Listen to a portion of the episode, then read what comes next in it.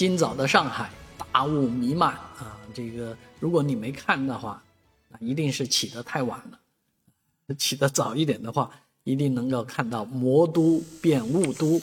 啊，这样的一个天气也是很正常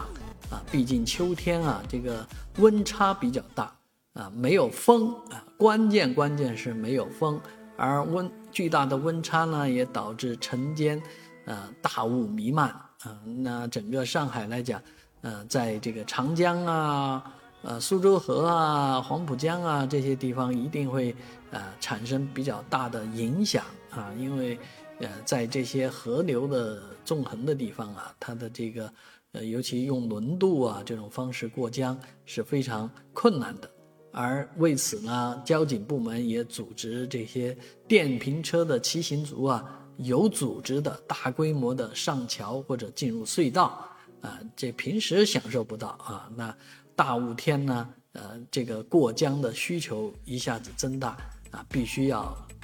做一下啊。当然，上海今天已经安然度过了，呃，明天啊，估计还会这样。而今天晚上呢，因为没风，呃，这个污染物大量的聚集。所以这个 PM 二点五会增加，夜跑的人或者晚上有锻炼习惯的人呢，一定要戴上口罩。